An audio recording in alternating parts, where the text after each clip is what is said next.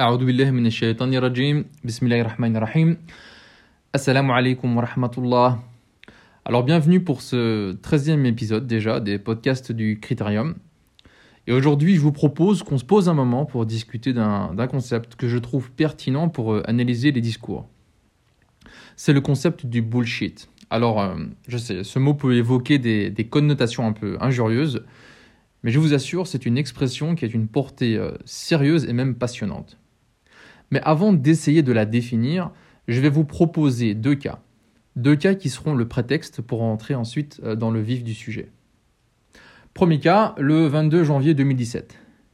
Kellyanne Conway est interviewée par NBC News. Qui est-elle?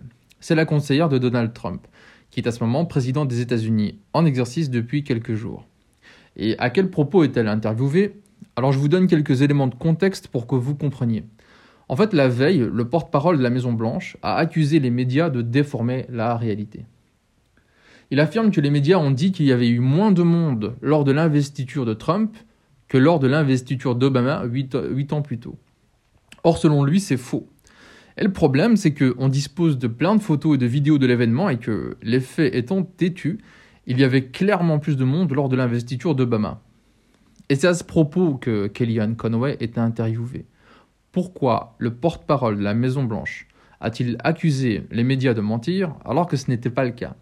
Et Conway a répondu alors avec une formule qui est devenue depuis célèbre. Elle répond Oh, ne soyez pas trop dramatique à ce sujet. Vous dites que ce sont des mensonges Non. Notre porte-parole a donné des faits alternatifs. Alternative facts. Mais que signifie donc cette expression? Elle signifie dans le chef de Conway qu'on ne peut pas vraiment quantifier le nombre de personnes présentes ce jour-là, et que par conséquent, ben, chacun peut dire ce qu'il pense, ce qu'il ressent. Donc ce n'est pas un mensonge, c'est un fait alternatif, un fait parallèle. Tu penses A, je pense B, personne n'a raison ou tort. Intéressant, non? Bon, passons au deuxième cas, plus proche de nous euh, en temps et en espace. Le 4 octobre 2021 se tient à Paris le débat, si on peut appeler ça un débat, entre Éric Zemmour et Michel Onfray. À l'entrée de la salle, un journaliste de France Info réalise un micro-trottoir auprès des spectateurs du débat. Il montre aux personnes interrogées une liste des déclarations de Zemmour et Onfray.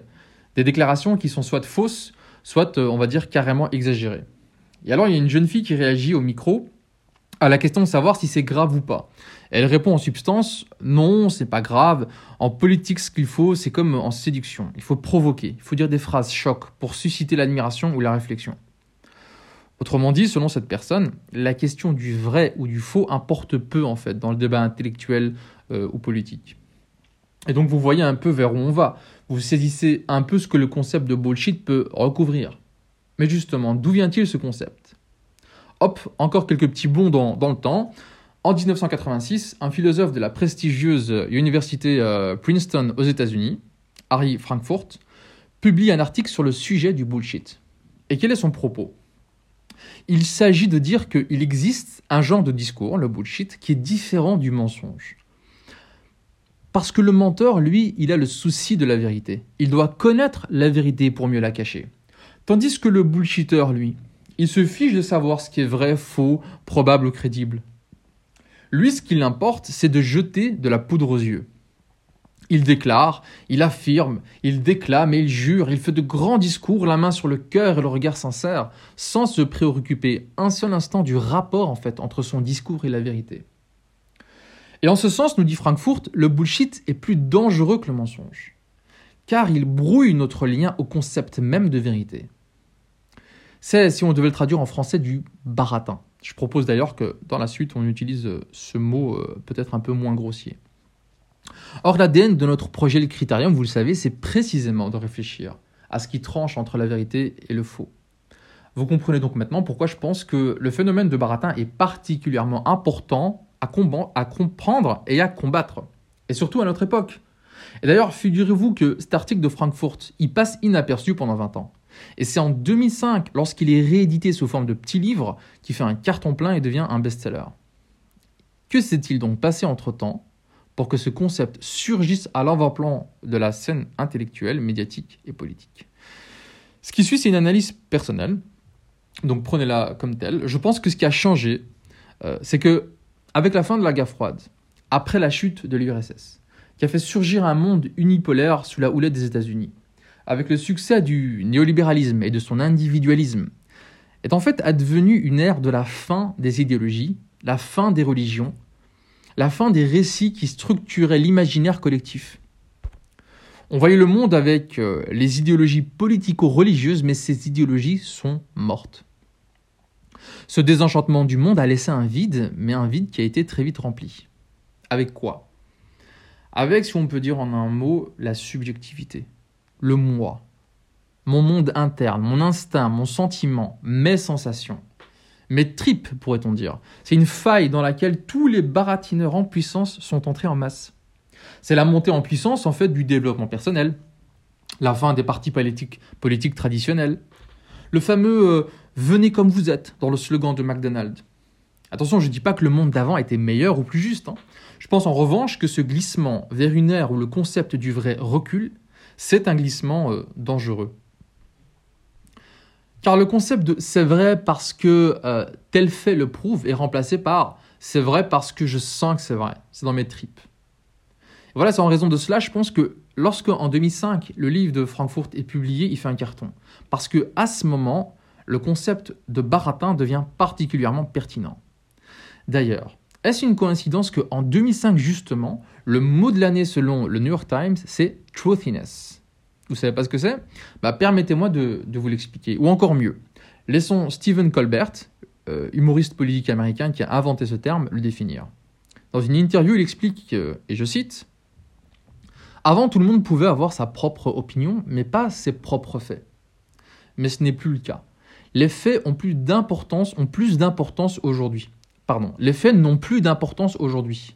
La perception est tout ce qui compte le sentiment de certitude. Les gens aiment le président parce qu'il est sûr de ses choix en tant que leader, même lorsque les faits sur lesquels il s'appuie n'existent pas. C'est le fait qu'il soit sûr de lui qui est attrayant pour une certaine partie du pays. Qu'est-ce qui est important? Ce que vous voulez être vrai ou ce qui est vrai? Bah, Truthiness, c'est ça. C'est je sens que c'est vrai, alors c'est vrai. Voilà, ça c'est la fin de la citation de, de Colbert. Comme je disais, on est alors en 2005, et une des personnes visées par Colbert quand il invente le terme de truthiness, qu'on peut euh, voir euh, traduit en français par le terme de véritude. Euh, donc une des personnes visées par Colbert, c'est le président américain d'alors, qui est George Bush fils.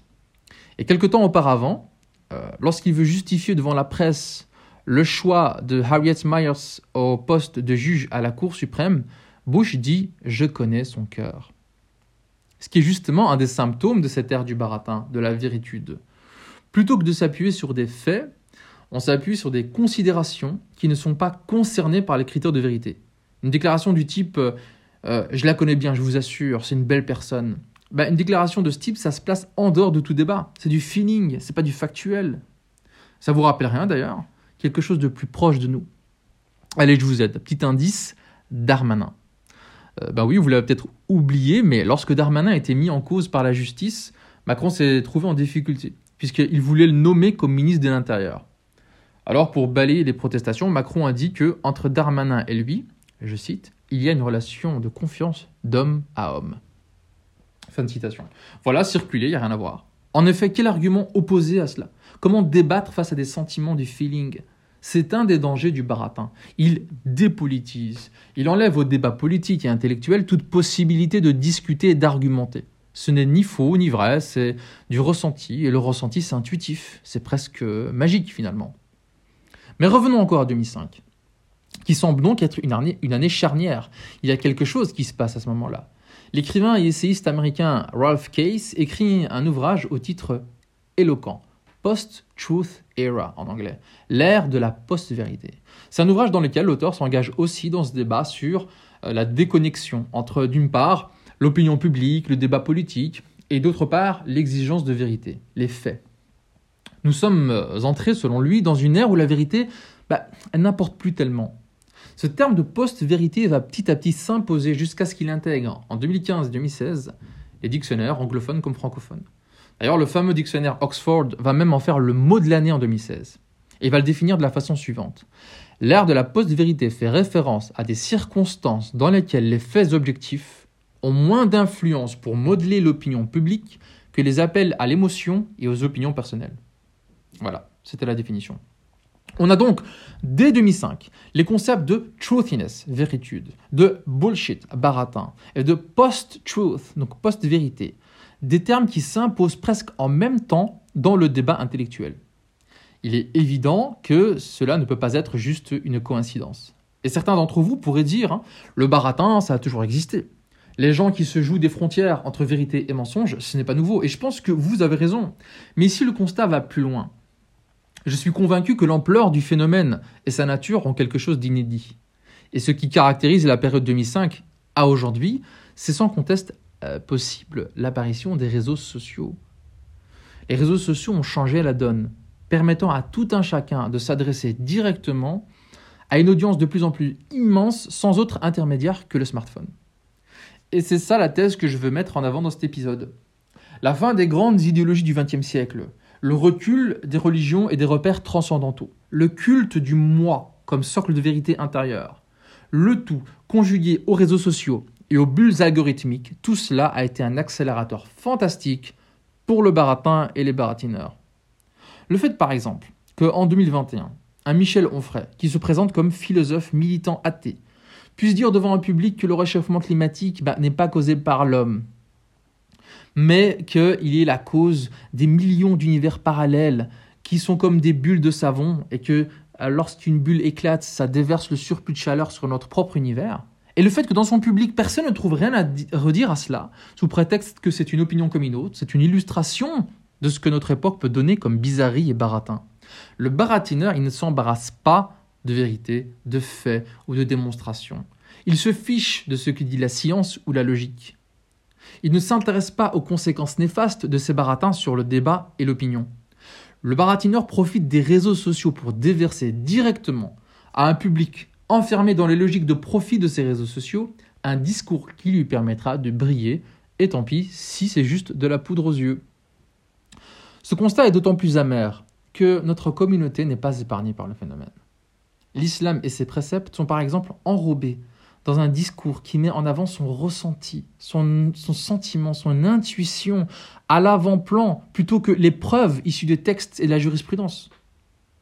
Les réseaux sociaux sont colonisés par des influenceurs qui jouent du baratin pour mélanger développement personnel et une prétendue et vague éthique islamique. Et par ailleurs, je constate que beaucoup de professionnels de baratin parmi les non-musulmans ont réussi à être des stars dans la communauté malgré des discours qui sont vides, qui sont creux, qui sont dénués de toute pertinence. Avec toutes ces considérations, bah, il reste une, question cruciale à traiter. Comment détecter le baratin? Y a-t-il des outils qui marchent? Heureusement, oui, ces outils existent. Et on en parlera dans le prochain épisode, Inch'Allah. Voilà donc qui clôt notre numéro d'aujourd'hui. Je vous donne rendez-vous dimanche prochain. D'ici là, écoutez ou réécoutez l'épisode sur l'effet Barnum que j'avais intitulé Les discours qui nous séduisent il y a dedans déjà de quoi se prémunir contre le baratin. A bientôt. Wassalamu alaikum wa rahmatullahi wa barakatuh.